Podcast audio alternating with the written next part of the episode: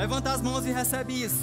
O meu Deus, segundo as suas riquezas em glória, há de suprir cada uma das vossas necessidades em Cristo Jesus. O Senhor é o meu pastor e nada me faltará. Bendito serás na cidade, bendito serás no campo, bendito o fruto do teu ventre, o fruto da tua terra, o fruto dos teus animais. Bendito serás ao saíres, bendito serás ao entrares. Nunca estarás por baixo e sempre por cima. Onde colocar as tuas mãos prosperará, prosperarás, e onde puseres as, as plantas dos teus pés possuireis. E todos os povos da terra verão que é invocado sobre ti o nome do Senhor e temerão. Aleluia. Vamos cantar essa música com essa consciência. Diga comigo em 2022. Eu vou prosperar como nunca antes. Porque o meu Deus é a minha fonte. Diga comigo bem forte: o Senhor é o meu pastor e nada me faltará. Uh, vamos cantar esse refrão de novo. Se elevaste os lírios com Yes. todo esplendor, quanto mais os seus filhos, quanto mais os seus filhos, se com protege as aves, quanto mais os seus filhos, quanto mais os seus filhos, ele veste os lírios com todo esplendor, quanto mais os seus filhos, quanto mais os seus filhos, se com todo cuidado protege as aves. Quanto mais os seus filhos, quanto mais os seus filhos,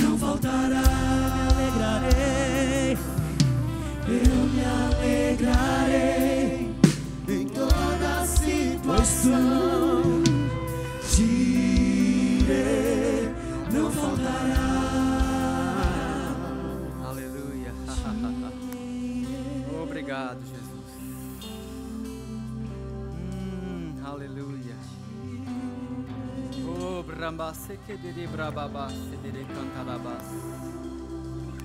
Ei, shabrabas, sotere cambrababa. Ei, amanasu ire brababa, sekedere brababa. Oh, aleluia.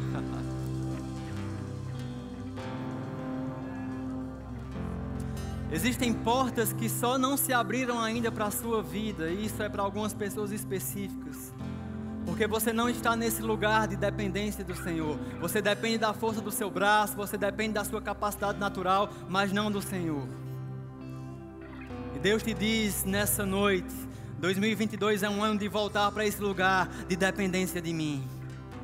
Em todas as áreas financeira, emocional, você não é autossuficiente. Existem pessoas sendo colocadas no teu caminho que vão abrir portas de promoção de novos níveis. Você depende de mim. Você pode dizer isso, eu dependo do Senhor. Diga comigo, dele vem a minha provisão. Diga comigo, eu não sou autossuficiente. Aleluia. Fecha teus olhos. Pai, muito obrigado por essa noite, Senhor. Oh, Espírito Santo. o script está em tuas mãos. Obrigado pela capacidade, pela sabedoria, porque não estamos aqui com expectativa num homem, numa pessoa, num, num cargo. Estamos com a expectativa no Senhor Todo-Poderoso, porque o Evangelho é poder de Deus para a salvação. Muito obrigado, Espírito Santo, você encontrando lugar nesses corações nessa noite, como uma terra fértil que vai multiplicar essa semente a 30, a 60 e a 100 por um, em nome de Jesus. Em nome de Jesus. Você pode dar um glória a Deus? Vocês estão felizes, gente? Amém? Esse é o nosso último culto do ano. Ah. Mas amanhã tem compra geral no Parque da Criança. Uh! Amém?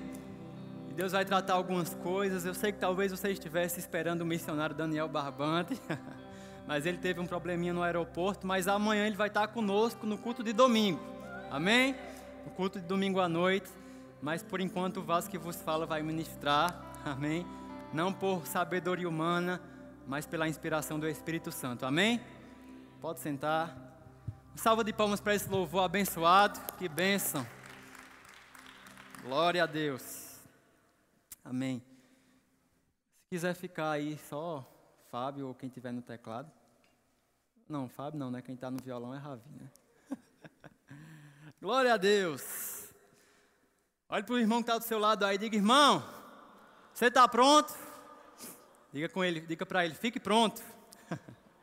Queria pedir para a mídia, Pedrão aí, o pessoal, se puder, eu sei que a arte que eu lhe fez está top demais, mas bota a arte que a minha limitação de Photoshop me fez fazer aí. Olha o contraste, né? Meu Deus do céu. Mas amém. O que importa é a inspiração. Amém? Amém, gente? Dê um glória a Deus para você acordar aí. Aleluia. Nosso culto já começou. Amém? Abra comigo em Hebreus capítulo 12, no verso 1.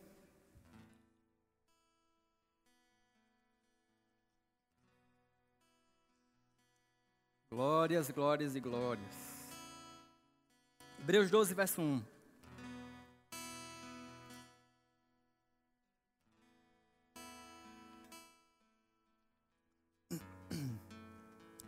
Você abriu? Então vamos ler? 12, 1.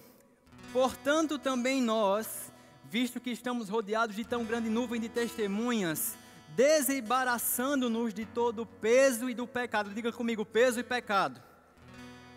Que tenazmente nos assedia, corramos com perseverança a carreira que nos está proposta. Diga comigo, corramos com perseverança. Não, pelo amor de Deus, mais forte. Corramos com perseverança.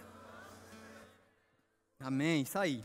A carreira que nos está proposta. Verso 2 olhando firmemente para o Autor e Consumador da fé, Jesus, o qual, em troca da alegria que lhe estava proposta, suportou a cruz, não fazendo caso da ignomínia, da vergonha, e está assentado hoje à destra do trono de Deus. Amém? Entendes o que leis? Aleluia. Sabe, gente, já faz um tempo que Deus tem falado um pouquinho comigo. Né? Na última quinta, quem, quem esteve aqui, eu dei uma palavra rápida. A gente teve uma quinta bem animada, bem cara de confraternização mesmo. Mas eu toquei nesse assunto. E sabe, gente, hoje, dezembro, né, faz um ano, praticamente um ano que eu e Suane assumiu aqui os jovens. E é interessante, irmãos, eu, claro, não estou falando de todo mundo, mas nós vivemos uma geração muito frágil em muitas áreas. Você está comigo? Hoje eu posso falar com um pouco de mais experiência, porque eu acompanhei muitos jovens, né? Falei, aconselhei. Amém? Estive hoje à tarde dando, fazendo algumas reuniões individuais, aconselhando. Uma geração que quando pesa, logo larga. Você está comigo? Entende o que eu estou falando? Uma geração que qualquer coisa ofende, que é aquele mimimi, é aquela fragilidade, muito suscetível. Você entende o que eu estou falando? Diga comigo, mas comigo é diferente. Amém. Mas sabe, irmãos, essa palavra ela começou a me chamar muito forte. Perseverança. Diga comigo, perseverança. Olha que interessante a, a, a característica do que significa perseverança no, no, no, dicionário da Bíblia Strong, que puxa a raiz da palavra grega que é usada no texto, significa estabilidade, constância, tolerância. Diga comigo, constância. Olha só, olha só essa outra definição.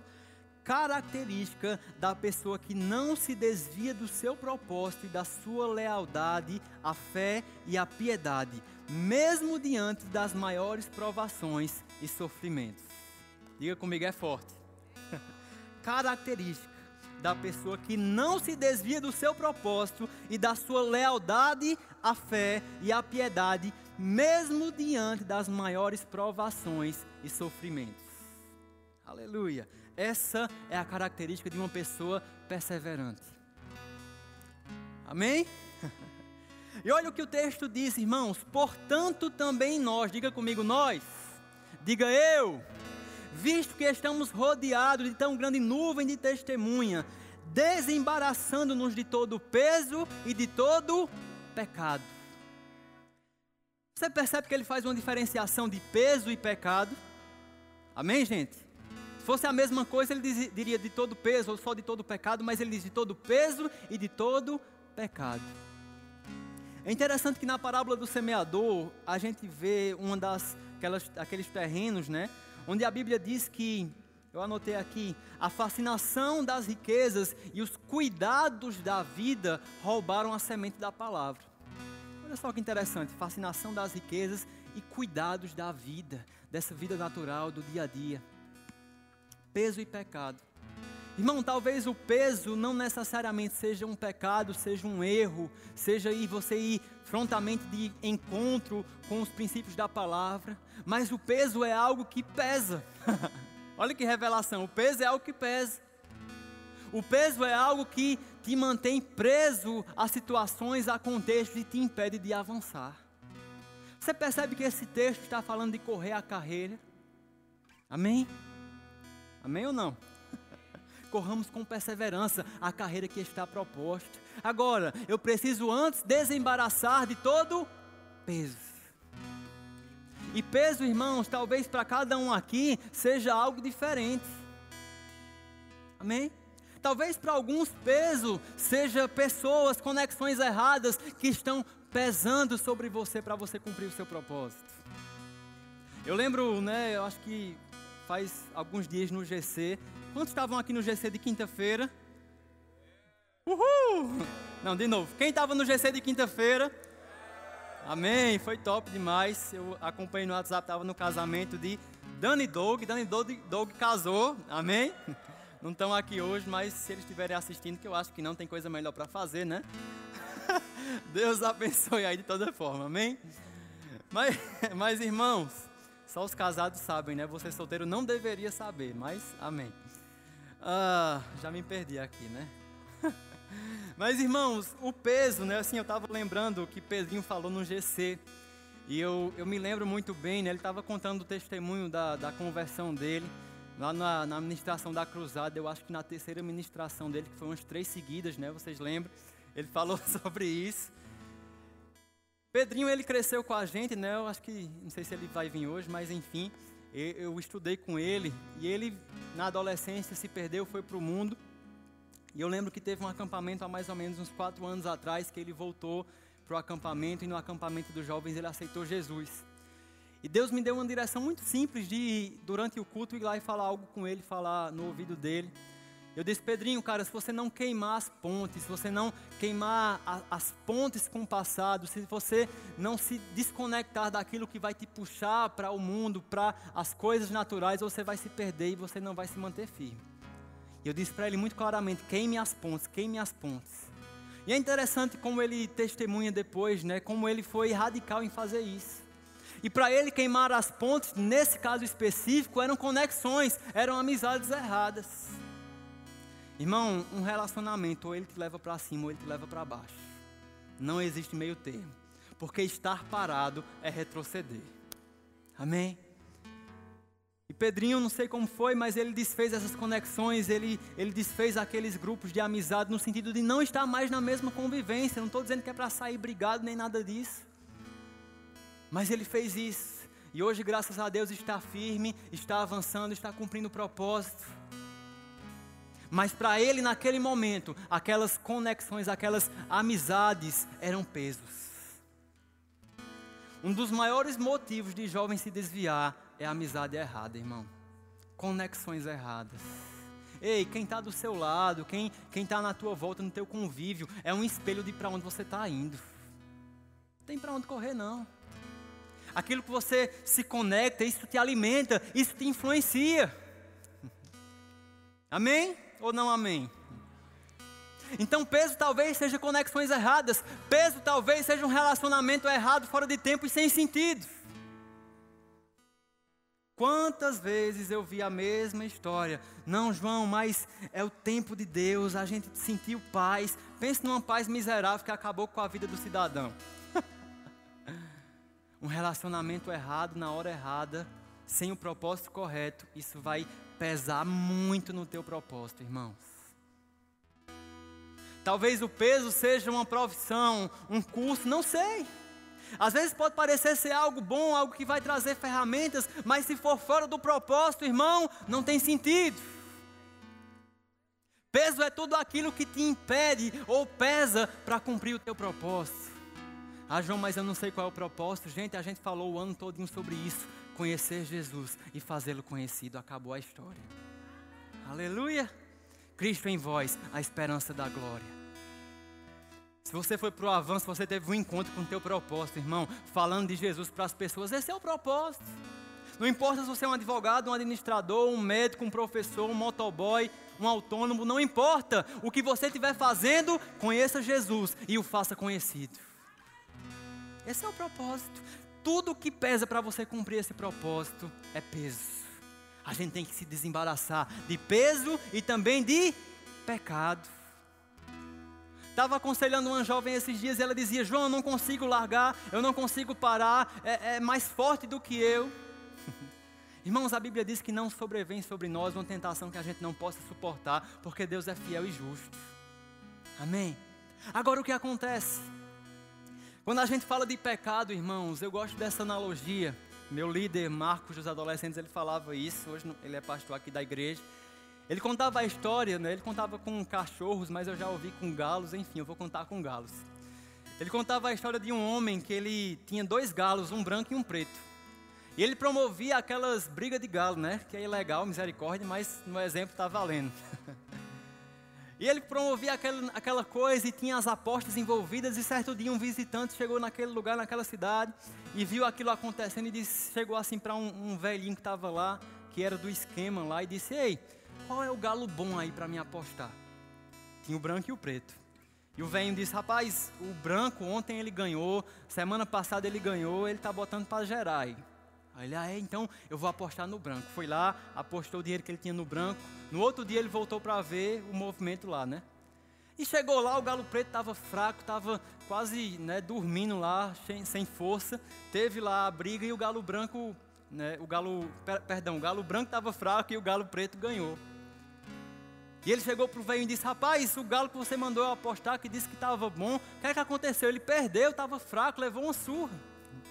E aquele velho disse: Rapaz, é porque o dono, ele alimentou o galo preto e deixou o galo branco com fome. Não sei se você entendeu a analogia, irmãos. Mas a Bíblia diz que o espírito milita contra a carne. Toda hora existe uma espécie de guerra interna aí entre espírito e carne, porque irmãos, não se engane, você nasce de novo, mas essa carne, ela continua desejando as coisas da carne continua desejando o pecado. Então a carne milita contra o espírito. Agora deixa eu te dizer: quem você alimenta mais é quem vai ganhar essa guerra. E ela dizia para mim, João, não consigo largar, eu não consigo parar. E eu disse, beleza, mas como é que está o teu tempo de oração? Como é que está o teu tempo com Deus? Está congregando? E ela estava falhando nas três áreas. Não tem como, irmão, você não tem força, você de fato está com o espírito fraco, a carne vai ganhar essa guerra. Agora, se você está gravitando para as coisas do Espírito, se você entende que precisa se alimentar espiritualmente, não somente com um prato frio no sábado à noite, mas todos os dias no teu dia a dia, irmãos, você se fortalece, você fica firme e quando o pecado bate na porta, você tem força, porque você está alimentado. Fica a semana todinha maratonando Netflix e não sabe por que não consegue parar. Eu falo para mim também, irmãos, precisamos, precisamos nos alimentar mais da palavra. no dia a dia, na tua rotina. Não deixa que a fascinação das riquezas, os cuidados da vida te privem de ter o teu tempo de alimento, de, de questão de sobrevivência com Deus, meu irmão. Amém? Pecado e peso, desembaraçando de todo pecado e peso. Corramos com perseverança. Agora, esse texto também traz para mim um outro ponto muito importante para a gente continuar avançando.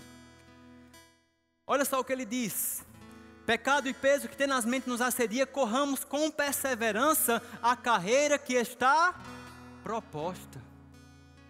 Irmão, não há perseverança sem clareza do propósito. Você está comigo? Não dá para perseverar em algo se eu não sei para onde eu estou indo. Mas é bom que o versículo já dá uma dica aqui. Verso 2: qual é o propósito? Olhando firmemente para o Autor e Consumador da nossa fé, Jesus Cristo. Qual é o propósito, gente? Você pode falar dessa vez. Qual é o propósito? Mais alto. Qual é o propósito? Fazê-lo conhecido. Corramos com perseverança, com os olhos fitos no autor e consumador da nossa fé, Jesus Cristo. Não há perseverança sem propósito. Agora, olha a analogia que ele vai fazer. Jesus, o qual em troca da alegria que estava proposta, suportou a cruz, não fazendo caso da ignomínia, da vergonha. E hoje, por causa de ter suportado a cruz, ele está assentado à destra do trono de Deus. Não há conquista sem sacrifício. Amém? É interessante que Jesus, naquele momento no Getsemane, ele, né, naquele contexto, prestes a entregar a vida dele, ele disse: Senhor, Pai, se possível, afasta de mim este cálice, mas que não seja feita a minha vontade, mas a sua. Sabe por que tem muita gente vacilando e a gente vê uma geração que muitas vezes vive numa inconstância de uma montanha russa? Porque é uma geração que tem muitas vontades próprias. Quando o próprio Jesus ele abnegou da sua vontade e disse que seja feita a sua vontade e não a minha. Se a gente fizesse mais isso, irmãos, nós iríamos experimentar da proposta de vida cristã que Deus nos, nos deu, que é uma vida de glória em glória, de degrau em degrau. Porque a vereda do justo é como a luz da aurora que brilha cada dia mais até ser dia perfeito. Posso ouvir um amém, pelo amor de Deus? Olhe para o seu irmão e diga: acorde, irmão. Diga com ele: vamos perseverar na palavra. Aleluia. Não há conquista sem sacrifício. Uma geração que quer tudo rápido e fácil, sem respeitar os processos. Não há conquista sem sacrifício. Aleluia. Aleluia. Abra comigo em Hebreus, capítulo 10, verso 38. Hebreus 10, verso 38.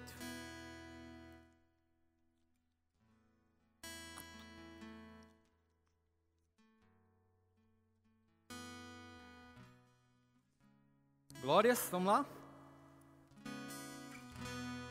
Hebreus 10, 38, vamos ler junto, a Bíblia diz: Todavia o meu justo viverá pelo sentimento. É assim? Todavia, meu justo viverá pela adversidade. É assim? Todavia, o meu justo viverá pelo politicamente correto. É assim? Não é não? Todavia, o meu justo viverá pelo que, gente? Pela fé. Diga comigo, é pela fé. Todavia, o meu justo viverá pela fé. Agora, olha o que ele diz na continuidade: E se retroceder, nele não se compraz a minha alma. Verso 39, diga comigo, nós. Não, mais forte, nós. Nós, porém, não somos dos que retrocedem para a perdição, somos, entretanto, da fé para a conservação da nossa alma. Aleluia. Irmãos, final de ano a gente começa a fazer aquelas né, reflexões. Como é que foi o meu ano? os projetos que eu tinha, as metas que você tinha. Não sei se você tem anotado aí as metas. As minhas metas de 2020 se confundiu com 2021, porque esse negócio de pandemia parece que juntou os dois anos, né? Mas irmãos, não sou eu que estou falando, é a própria Bíblia, a palavra diz, no verso 39, não, antes um pouquinho, e se retroceder, nele não comprais a minha alma. Amém? Deus não se alegra com aqueles que retrocedem. E eu te pergunto, você não vai responder, mas vai refletir. Quantos projetos, objetivos, coisas que estavam ligadas ao teu propósito que você começou, mas não terminou esse ano? Quantos talvez começaram o rema e pararam no meio do caminho? Não importa o motivo, não quero jogar condenação para você, mas o fato é, Deus não se alegra com aqueles que retrocedem. Irmãos, teve situações na minha vida que o sangue deu na canela e eu podia ter desistido e tinha motivos suficientes para dizer: não, por causa disso eu vou desistir mas eu perseverei. Porque não há conquista sem sacrifício. Aleluia. O pastor Bud, eu ouvi Guto falando essa história esses dias. Ele chegou para um homem de negócios que tinha um hotel. É, e do lado do hotel parece que tinha um terreno muito grande, muito favorável para plantar, para cultivar. E ele perguntava àquele homem, né? Por que você não cultiva aqui? Por que você não planta? Por que você não trabalha essa terra? E aquele homem começou a dizer: Não, é porque trabalhador, né? Isso dá muito trabalho, os trabalhadores, né? Eu não tenho trabalhador. Aí ele disse, pastor Bud, não, mas contrate, busque pessoas boas, bota para trabalhar. Ele disse, não, mas eu não tenho tempo. Deu umas três desculpas lá, né? E o pastor Bud, depois falando com o Guto, disse, rapaz, vocês brasileiros são muito bons em dar desculpa, mas muito fracos em fazer acontecer. Irmãos, você pode inventar a desculpa mais plausível que for, o fato é, Deus não se alegra naqueles que retrocedem. Aleluia! Diga comigo, é forte, Brasil. Aleluia! Entretanto, nós, porém, não somos dos que retrocedem. Amém? Fale isso, nem que seja pela fé. Somos, entretanto, da fé para a conservação da nossa alma. E a gente vai puxar um pouquinho essa palavra para esse ingrediente essencial, a fé. Diga comigo, fé. Irmão, fé é um ingrediente essencial para isso se cumprir na tua vida, perseverança. Se você estava numa vida inconstante de altos e baixos, talvez esse elemento da fé não estivesse bem firmado no teu coração. Aleluia. Eu vou ler alguns textos, você não precisa abrir. Vou reler esse para que você veja algo. Todavia o meu justo viverá pela. A Bíblia diz em Abacuque 2,4: Eis o soberbo, sua alma não é reta nele, mas o justo viverá pela sua. Não, pelo amor de Deus, pela sua. É sempre a mesma coisa, tá?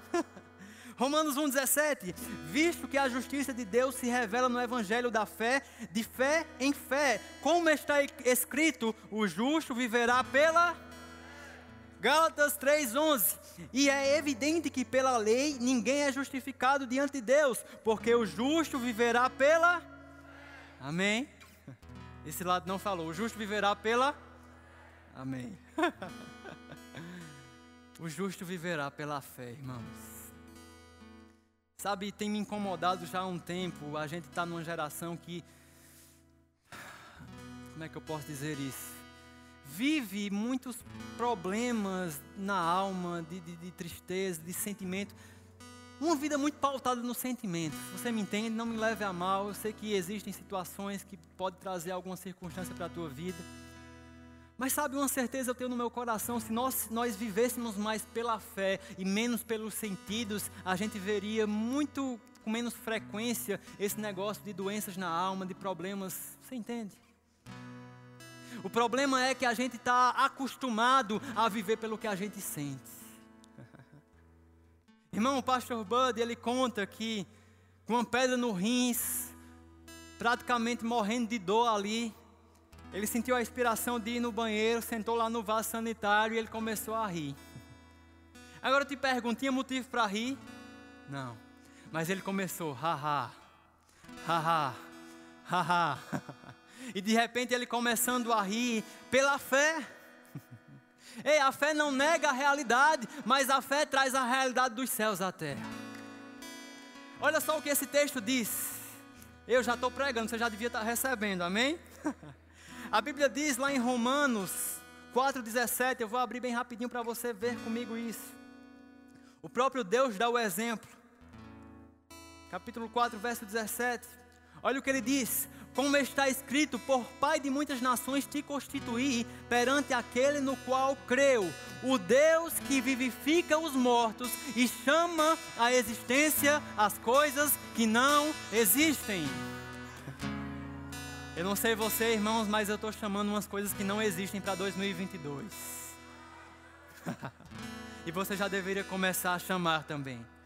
Hebreus capítulo 11, a Bíblia diz: Ora, a fé é a certeza, a confirmação, o título de propriedade das coisas que esperamos, sendo a prova das coisas que nós não vemos e a convicção da sua realidade. A fé percebe como fato real o que não é revelado aos sentidos naturais.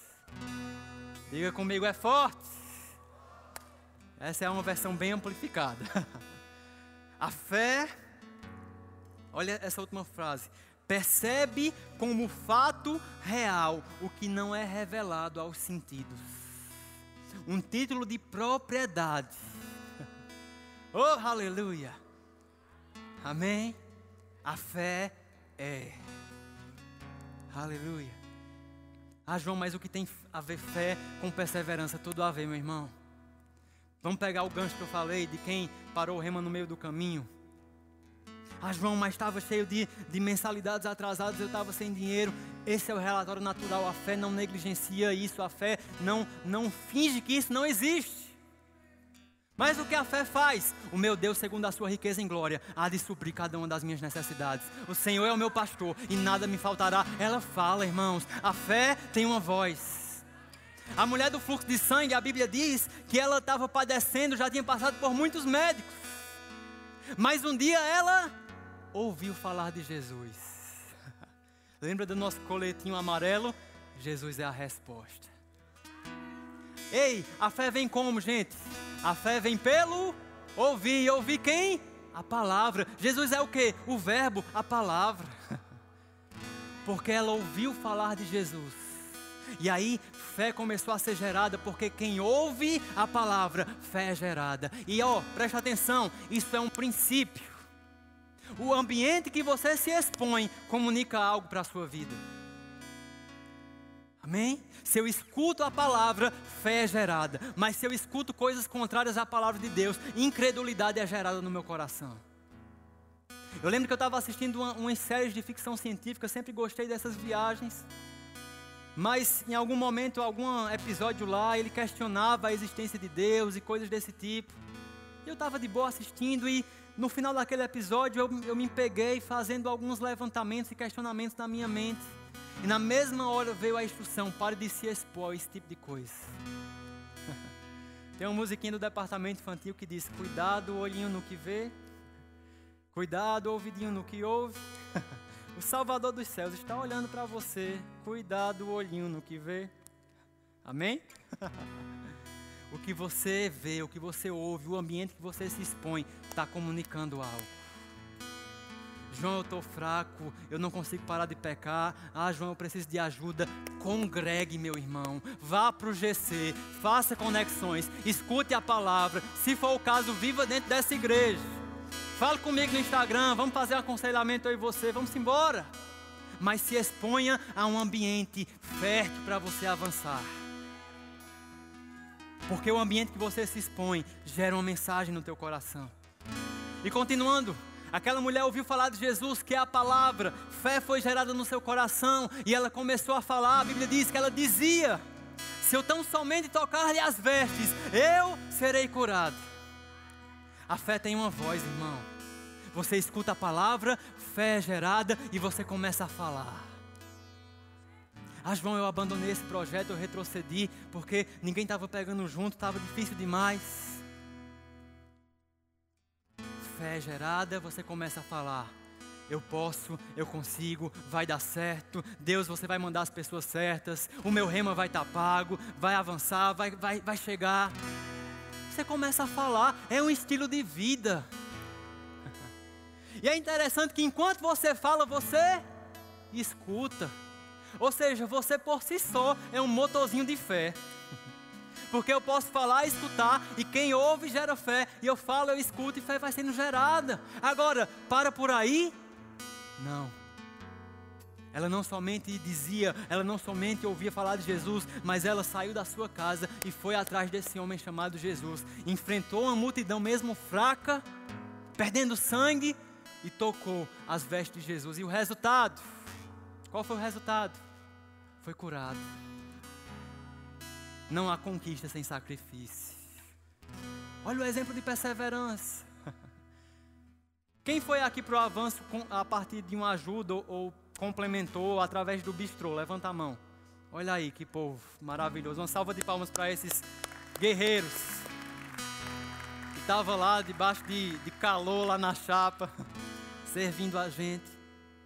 Irmãos, é isso. Eu disse para eles no início: gente, a gente vai começar, a gente está crendo, o dinheiro vai chegar, mas a gente vai botar a mão na massa, porque a fé sem obras é morta.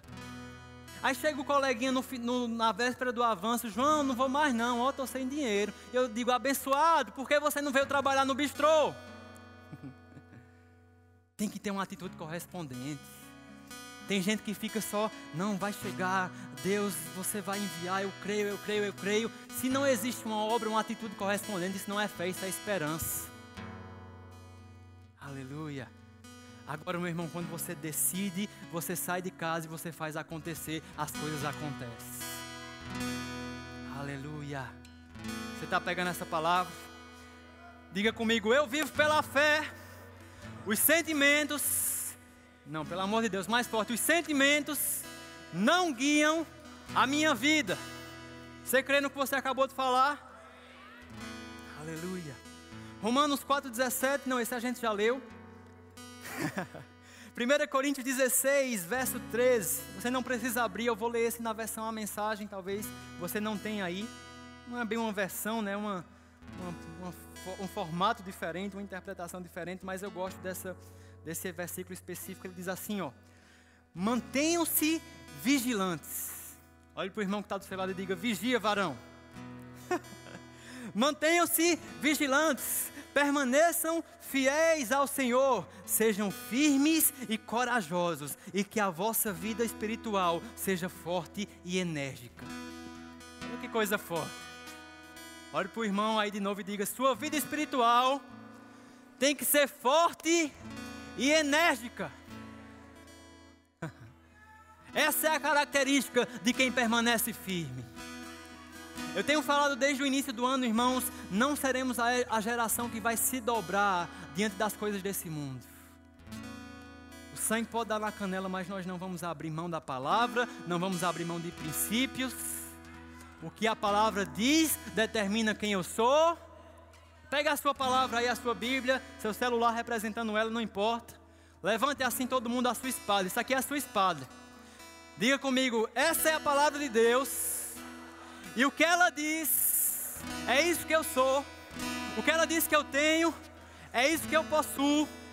E o que ela diz que eu devo fazer, é o que eu vou fazer. Agora dê um glória a Deus, bem forte. É isso. O justo viverá pela fé. Irmão, se a gente for viver pelos sentimentos, a gente está fadado a viver uma vida de tristeza, porque é pandemia, pode vir outra, pode vir outra, mas o justo viverá pela fé. Aleluia. E olha o que o texto vai dizer: mantenham-se vigilantes, permaneçam fiéis ao Senhor, sejam firmes e corajosos e que a vossa vida espiritual seja forte e enérgica, e tudo o que fizerem seja com bondade e com amor. Irmãos, não se engane, o dia mal vem. Aleluia, não é verdade?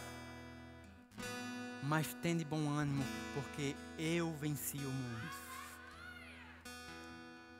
No dia mal, meu irmão, a tua confissão No dia mal, a tua oração em outras línguas tem que ser mais alto do que o grito do diabo. Irmão, somos uma igreja pentecostal.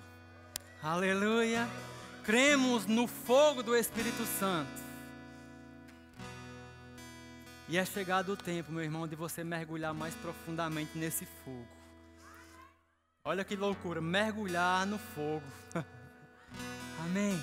Porque no dia mal, meu irmão, você tem que estar preparado para puxar lá de dentro. Se fortalecendo, fortalecendo a tua fé. Lá em Judas fala sobre isso, com orações em outras línguas, orando no Espírito. oh, aleluia! É um estilo de vida. Amém? Um, um fervor. A Bíblia diz: enchei-vos do Espírito. Falando entre vós. Irmãos, também existe algo muito forte na unidade. Quem está participando do G6 aqui, levanta a mão. Uhul! Quase todo mundo. Quem não está, fica o convite para 2022. Irmãos, é na unidade que Ele ordena a bênção. É na unidade que um fortalece o outro. Quando um está fraco, o outro vem e levanta. Você está comigo? Enchei-vos do Espírito. Aleluia. E agora vamos avançando para o final. Abra comigo. Esse texto eu faço questão de você abrir. Romanos 5, no verso 1. Está recebendo alguma coisa? Aleluia. Fica ligado que tem mais.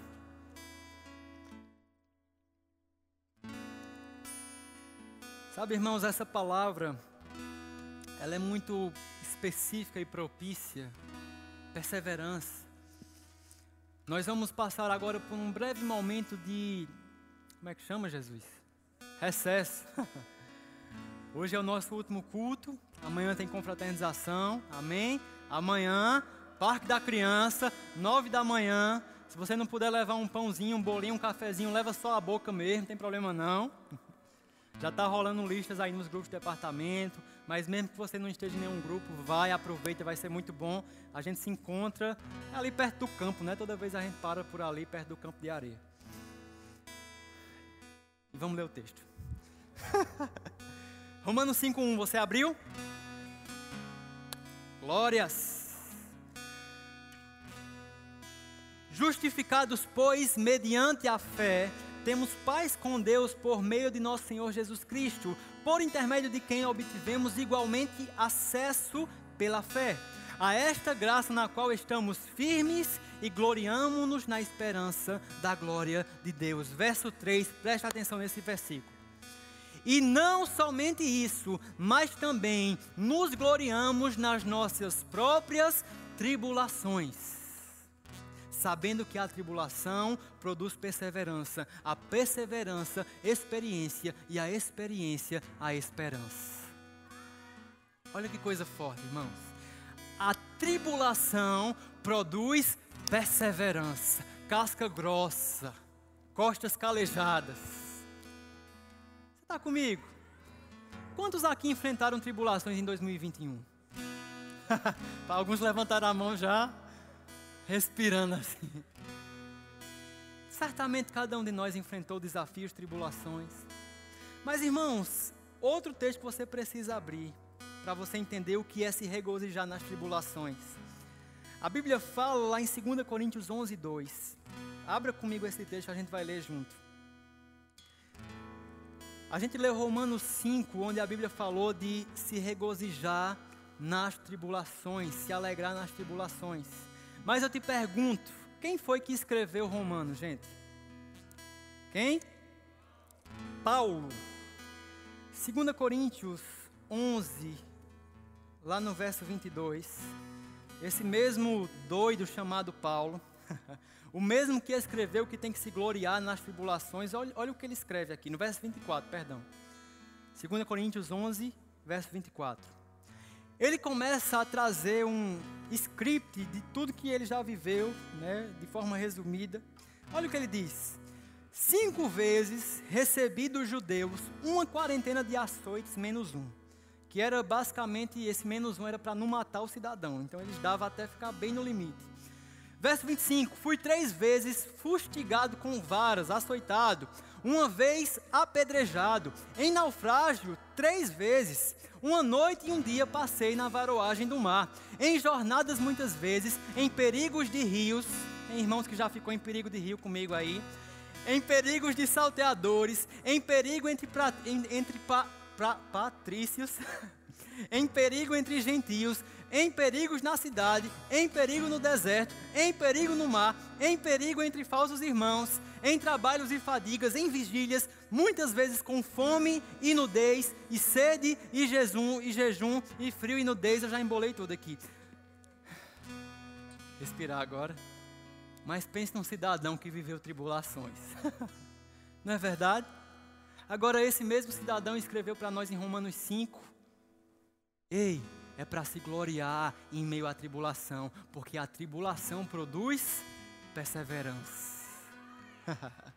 Ei, a pergunta que fica é: você se gloriou nas tribulações que você viveu em 2021?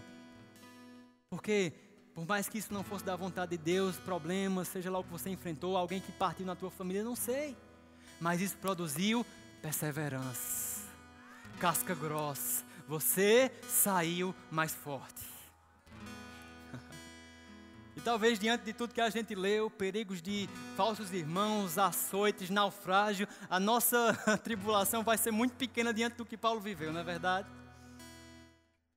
Mas sabe, irmãos, eu elenquei aqui para a gente finalizar três pilares da perseverança na vida de Paulo. Porque se tem alguém que a gente pode extrair da Bíblia como exemplo de perseverança, é esse homem chamado Paulo. Amém? Vamos lá comigo? Diga comigo, três pilares de perseverança na vida do irmão Paulo. Por que você não falou na vida do irmão Paulo? Primeiro pilar, que é justamente o que a gente já está falando, se gloriar no meio das tribulações. A Bíblia fala lá em Atos, capítulo 16, verso 22, para quem quiser abrir, sobre Paulo e Silas. Levantou-se a multidão unida contra eles. E os pretores, né, os homens de autoridade ali, rasgando as vestes, mandaram açoitá-los com varas. Aquilo aqui já deve ser aquelas 40 menos uma. E depois lhes deram muitos e depois que lhes deram muitos açoutes, os lançaram no cárcere, ordenando ao carcereiro que os guardasse com toda segurança. E este, recebendo tal ordem, levou-os para o cárcere interior e lhes prendeu os pés no tronco. Concorda comigo que isso é uma tribulação grande? Você apanhar, depois ser preso com os, pre os pés presos num tronco. Mas verso 25, em vez de murmurar, em vez de lamentar, em vez de ter uma fala de vítima, ó oh, Senhor, eu estava fazendo a tua vontade, olha o que me aconteceu. Você sabia que talvez você esteja no lugar certo, na hora certa, fazendo a coisa certa e uma tribulação vem para a tua vida? Você concorda comigo que Paulo e Silas estavam fazendo a vontade de Deus? Vivendo o propósito, falando a palavra, evangelizando, mas aí eles foram presos e açoitados. Mas é isso mesmo, irmão. Ei, a gente tem que estar calejado porque virá um tempo de perseguição. Sei que não vai ter muitos améns não, porque é mesmo algo que a gente talvez tenha um pouco de receio. Mas, irmãos, deixa eu te dizer: onde abundou o pecado, superabundou a graça. Se apertar do lado de lá, a gente arrocha o nó do lado de cá. Paulo e Silas, verso 25. Por volta da meia-noite, Paulo e Silas oravam e cantavam louvores a Deus. Oh, aleluia! E os demais companheiros de prisão os escutavam.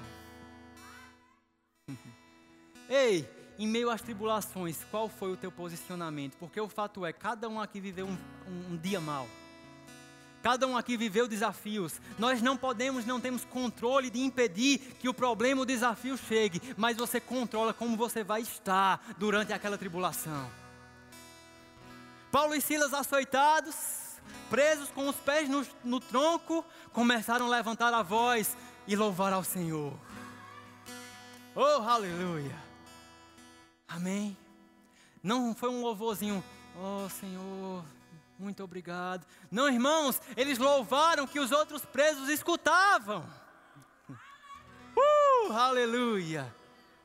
Imagina aí eles cantando: O nosso general é Cristo. Acho que não tinha essa música, claro, mas enfim. E a galera ouvindo e pensando: não eram esses doidos que foram açoitados, porque eles estão cantando. Aleluia. Verso 26. De repente. Ei, irmão, quem glorificou em meio à tribulação, viu de repente de Deus. De repente sobreveio tamanho terremoto que sacudiu os alicerces da prisão, e abriram-se todas as portas e soltaram-se todas as cadeias. Gloriar-se em meio às tribulações. Primeiro pilar, primeiro segredo de perseverança, de constância. Amém? Presta atenção em mim, deixa o celular quieto aí, pelo amor de Deus. Olha para o irmão que está do seu lado e diga: irmão, não, pelo amor de Deus, diga mais forte: irmão, se gloria na tribulação, porque o de repente de Deus vai vir. Pilar de número dois: consciência do propósito e consciência de eternidade. Eu não vou nem pregar sobre isso, eu só vou ler Atos 20 e 24. Porém, em nada considero a minha vida por preciosa, contanto que complete a minha carreira, o ministério que recebi do Senhor Jesus para testemunhar o Evangelho da graça de Deus. em nada tenho a minha vida por preciosa. Sabe qual é o problema? Que a nossa geração tem vidas muito preciosas ainda. Ei, a minha vida não é preciosa. a sua vida não vale nada. Qual é a vida que vale? Aquele que perder a vida por amor de mim, ganha lá. Uh, aleluia. Filipenses 3:7. Na versão a mensagem, mas tudo isso que para mim era razão de orgulho, lucro, agora considero desperdício, devido o que Cristo fez na minha vida. Ei, você sabe de onde Deus te tirou. Quem muito foi perdoado, muito ama, meu irmão. E vou até mais longe.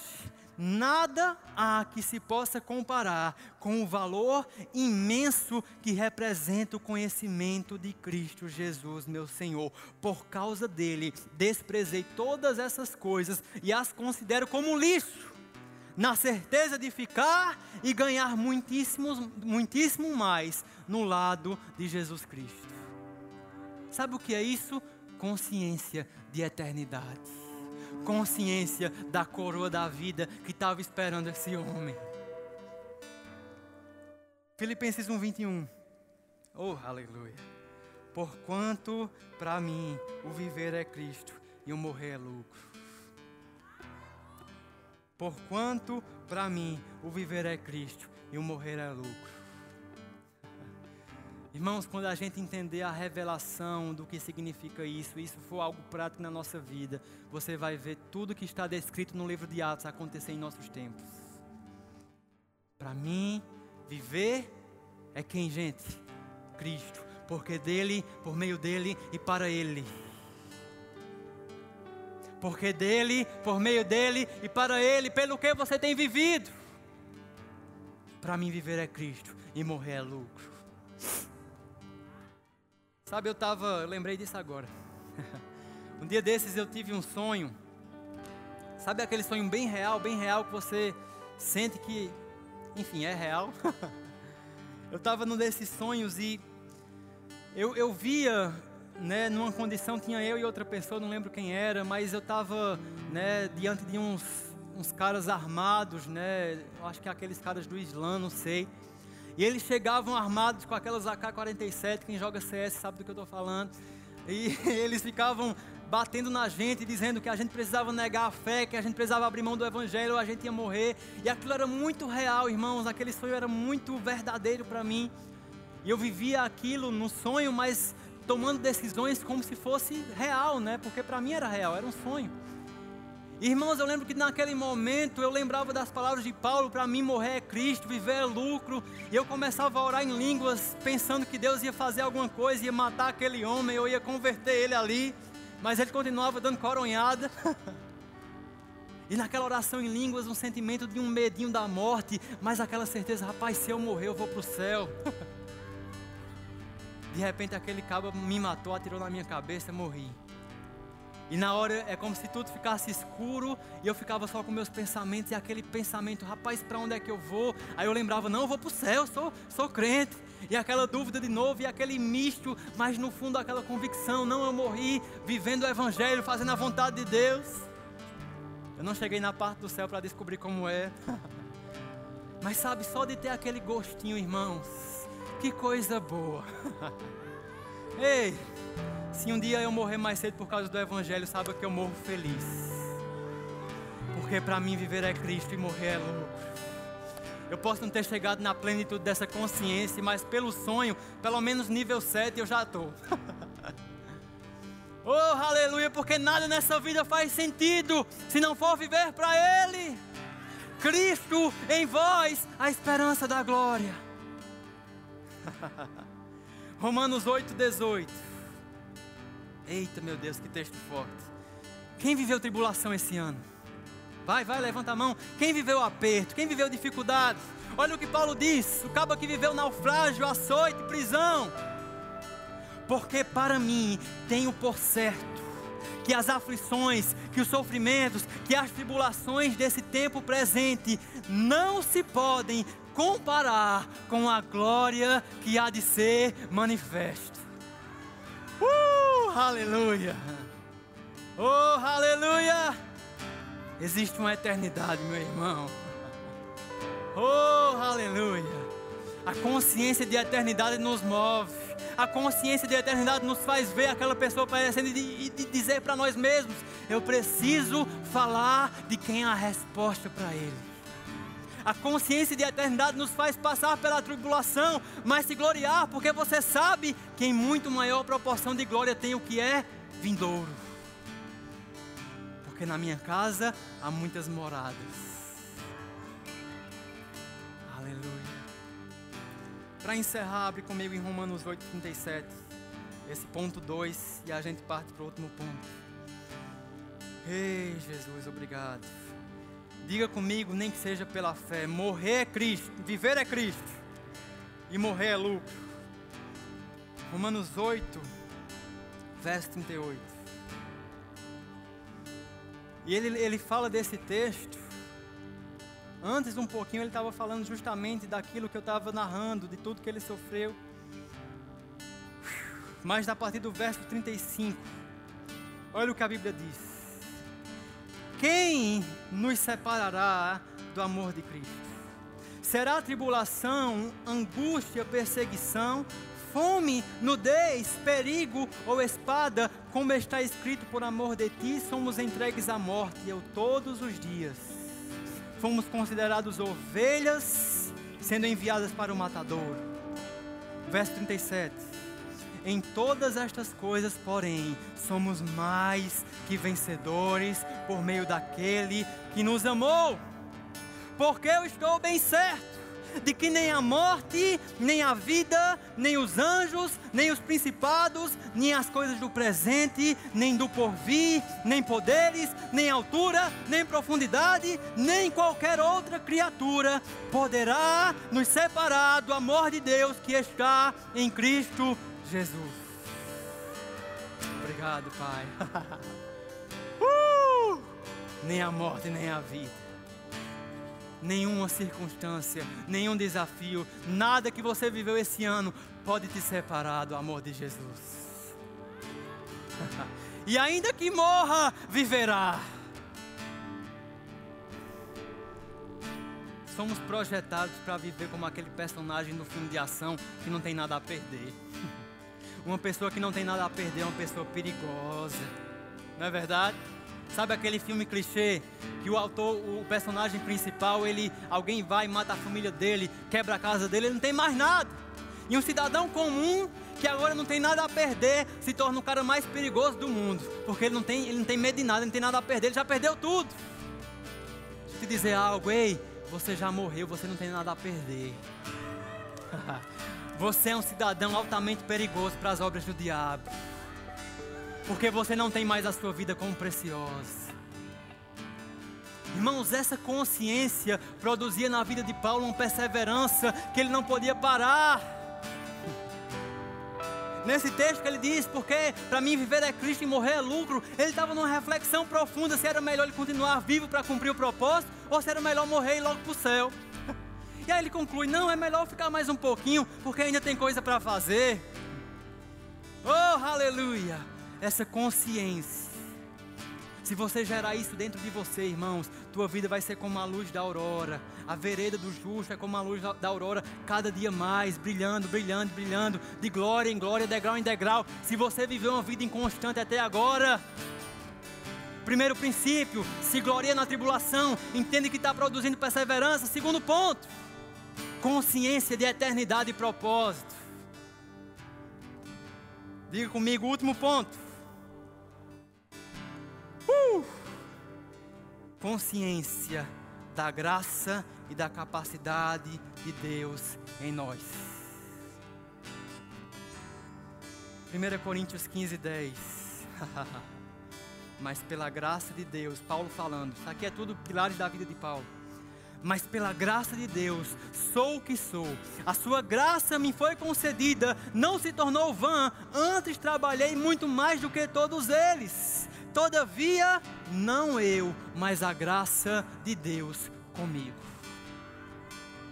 2 Coríntios 3,4 E é por Cristo que temos tal confiança em Deus, não que sejamos capazes por nós de pensar alguma coisa, como se de nós mesmos viesse a capacidade mas nossa capacidade, nossa suficiência vem de Deus, o qual nos fez também capazes de ser ministros de uma nova aliança, não da letra, não do legalismo, mas do Espírito, porque a letra mata, o legalismo mata, mas o Espírito vivifica.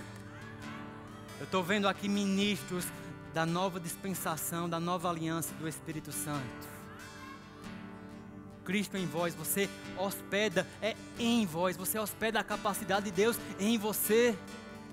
Um homem que hospeda Deus dentro dele não pode ser normal, não pode gerar resultados normais. Existe um elemento sobrenatural que é a presença de Deus através do Espírito Santo na tua vida. 2 Coríntios 12, 9. Esse versículo me conduziu nesse primeiro ano de liderança. Então ele me disse: A minha graça te basta, porque o poder se aperfeiçoa na fraqueza. E de boa vontade, pois, me gloriarei nas minhas fraquezas, para que sobre mim repouse o poder de Cristo. Pelo que sinto prazer nas fraquezas, nas injúrias, nas necessidades, nas perseguições, nas angústias, por amor de Cristo. Porque quando sou fraco, aí é que sou forte. Aleluia. Ei, quantos aqui tem uma área fraca na sua vida? Ninguém? Todo mundo.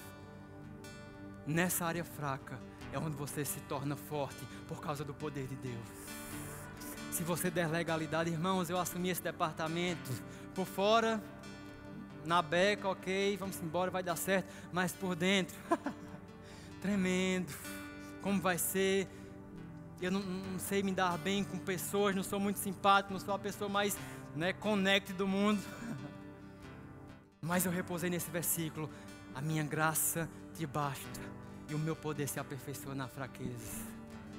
E Deus foi ministrando onde você é fraco, aí é que sou forte. Oh, aleluia.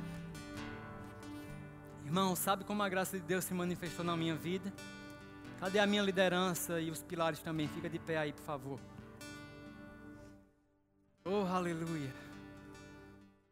Esses guerreiros e guerreiras aqui. Mateus, Anderson, Vitória, Suane, Paulo, cada um tem o seu nome. Mas para esse tempo o nome deles é graça. oh, aleluia, porque onde, onde eu sou fraco, eles são fortes. Quem é a graça de Deus na tua vida? Você tem dado a oportunidade, tem se colocado num ambiente de conexões boas para que pessoas sejam fortes onde você é fraco.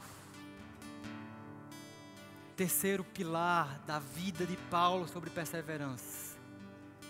Entender e repousar na capacidade que não vem da força do braço, não vem pela mente natural, mas vem da graça de Deus. Ah, João, mas está ficando mais difícil. Onde abundou o pecado, superabundou a graça. Quanto mais o nó arrocha, mais graça tem disponível, mais capacidade, mais favor de Deus. Queria que a minha liderança viesse aqui junto com os pilares. Glória a Deus. Não, pode ficar, faz uma fila aqui. Pode vir para cá, amor, ficar aqui em cima comigo. Tem mais alguém aí, Xandão do som aí?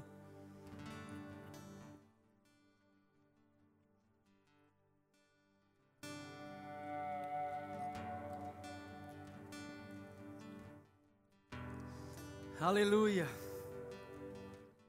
Nós somos um departamento de honra, amém? Amém ou não amém? Aleluia. Irmãos, esse ano nós certamente vivemos o melhor ano da nossa vida.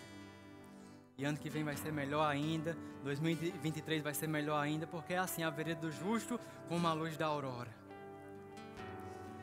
Mas irmãos, esses varões e varoas de Deus, materializaram a graça de Deus na nossa vida para cumprir aquilo que Deus tinha para esse tempo. Aleluia. Vamos descer aqui junto com eles. Aleluia. Sabe 2022, irmãos, se prepare. 2021 foi um tempo de estabelecer o alicerce e aprofundar as raízes. Porque não dava para suportar o crescimento que 2022 vai trazer se não houvesse raízes bem firmadas, fortes, enraizadas. Uma árvore antes de crescer, de florescer, de frutificar, de se tornar né, madura no ápice da sua produtividade, ela tem que firmar raízes firmes na terra, no alicerce, uma construção da mesma forma. 2021 nos Jovens Verbo da Vida foi esse tempo de alicerce, de construção, de fundamentar os pilares, os alicerces. Mas em 2022, chegou o tempo de um crescimento sobrenatural. Irmãos, eu não falo isso da mente, de um pensamento natural. Existe uma inspiração que tem me dito todos os dias: solte algumas coisas, porque o jovem está crescendo e você precisa estar lá. O meu objetivo e as minhas metas de 2022 todas são voltadas a soltar algumas coisas e a pegar mais forte com vocês, porque existe um crescimento sobrenatural para esse tempo. Vem cá, amor. Vem cá, Alex e Paulo. Oh, aleluia. Deus me deu muito forte essa imagem. Quantos aqui já viram um barco a remo? Todo mundo, né? Um barco a remo, irmãos, se você só rema de um lado, ele começa a girar em círculos. Não é verdade? Eu já tive essa experiência. Se você fica remando só de um lado, ele vai começar a girar, girar e não sair do lugar. E sabe, Deus ele me deu essa imagem de forma muito muito perceptível. Avanço e grupos de conexão. São os dois remos que vai movimentar esse crescimento avanço, vidas, o ID. Sabe quantas pessoas foram alcançadas esse ano através dos Jovens Verbos da Vida? 664 pessoas salvas. Para a honra e glória do Senhor Jesus. 664 festas nos céus. Avanço. Bora, rema. E grupo de conexão. Rema, rema, rema. Vai ser assim, irmãos.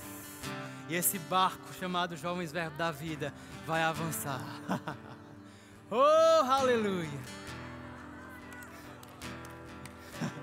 Eu queria orar por esses dois aqui. Oh, aleluia! Nós pedimos por graça e Deus enviou pessoas. Aleluia. Oh, bracederecam brabababá. Pode desligar a luz, vamos ter um momento só nosso aqui. Libracandalabas. Você pode orar em outras línguas também. Oh, aleluia. Oh, rebracandarabraço, cochorobrababas. Obrigado, Pai. Ei, ramasso derecambrababas, derecambrababas. Rocontere brabababas, derecambrababas, sodorocambrababas.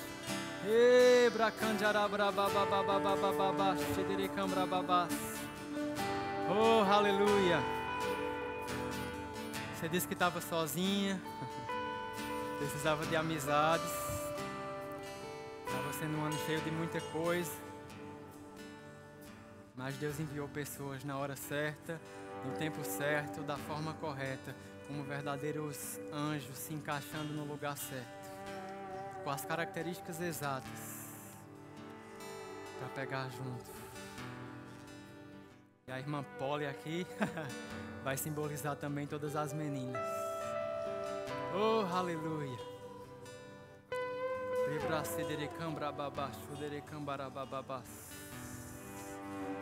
Somos uma igreja. E o pastor presidente dessa igreja precisa de pastores auxiliares. Ei, está vindo um manto sobre a vida de vocês, Alex e Paulo.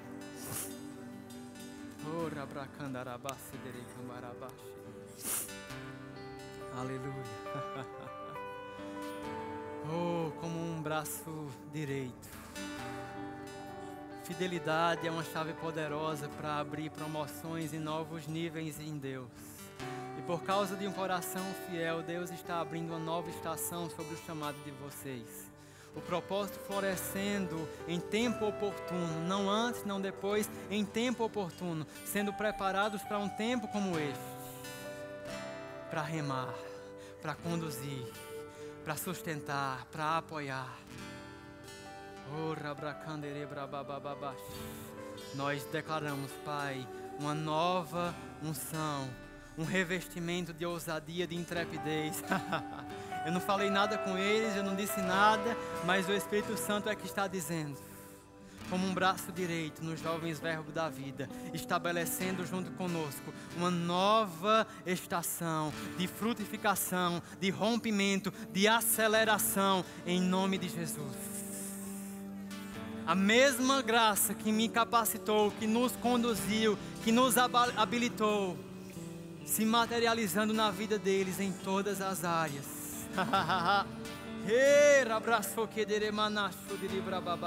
E aquele, aquilo que foi pedido e orado em secreto, se materializando nesse ano de 2022.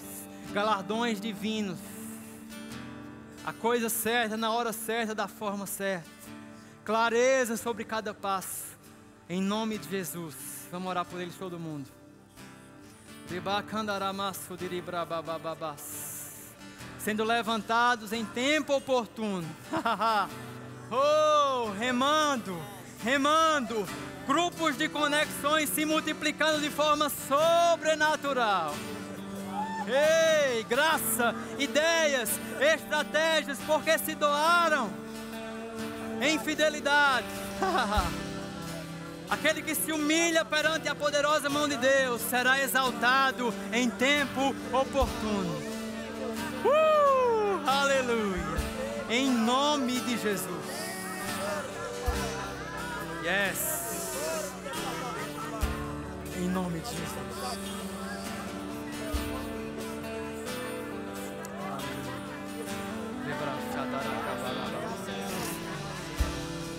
Aleluia,